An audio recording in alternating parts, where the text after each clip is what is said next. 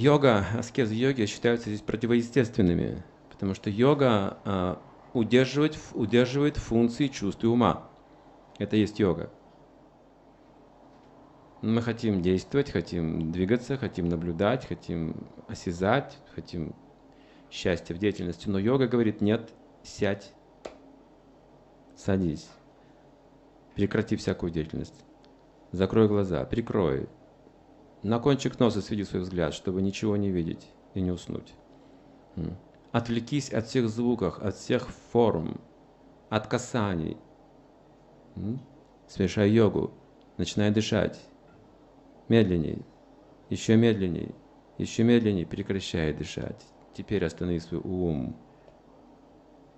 Фактически они умирают в живом теле.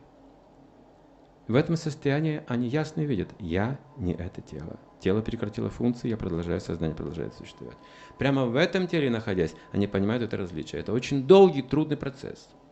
Противоестественный, потому что это очень трудно сделать обычному человеку. И они тоже могут помочь человеку достичь освобождения. То есть он может обрести какое-то понимание души и материи, но сердце его ожесточится, станет жестким. Он начнет презирать людей – которые просто живут обычной мирской жизнью, жадничают, ругаются постоянно, деньги воруют друг у друга. Боже мой, боже мой, какое ничтожное существование будет думать такой йог. Какие отвратительные людишки. Они сами друг друга обманывают, приносят несчастье, потом жалуются, клевещут друг на друга. И каждый считает, что он прав. Они убивают животных и едят их плоть. У них очень дурные привычки. У них очень мстительный ум. Они ленивые, не хотят ничего делать, но хотят все иметь. С позиции йога, который достиг при помощи аскезы такого состояния, это выглядит ужасно жалкое, самоунизительное положение. Он может возгордиться таким путем, думая, что он вообще Бог по отношению к людям. И эмпирическое познание тоже, когда человек получает большие знания академические, он тоже ему свойственно так возноситься над другими они никоим образом не способствуют продвижению в преданном служении. Иначе говоря, эти формы практики не помогают достижению трансцендентного любовного служения Господу. Согласитесь? Есть здесь хорошие профессионалы, ну чего-то, ну, высшее образование, скажем, красный диплом, ну, отличные, отличившиеся такие среди нас есть. А это разве не приносит гордость и чувство превосходства?